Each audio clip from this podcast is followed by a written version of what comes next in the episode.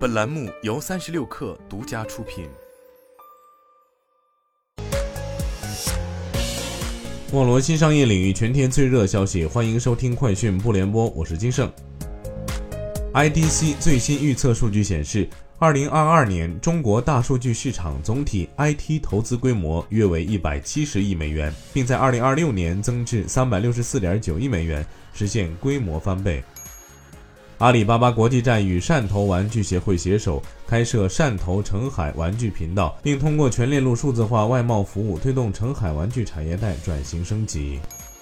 携程的五一假日旅游前瞻发现，国内游订单已追平2019年同比增长超七倍，内地出境游预订同比增长超十八倍，境外跟团游报名量较四月初增长百分之一百五十七。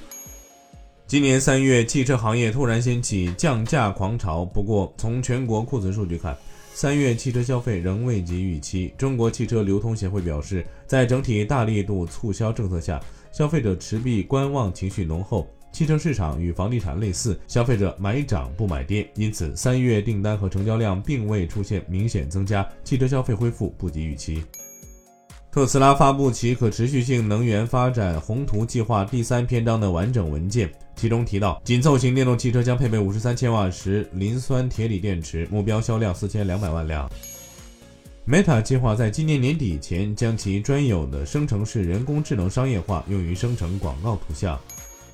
意大利反垄断机构意大利竞争与市场管理局宣布，对 Meta 平台有限公司展开立案调查，以核实该公司在与意大利作家和出版家协会的音乐使用权谈判中，是否滥用了协会对其平台的经济依赖。以上就是今天的全部内容，咱们明天见。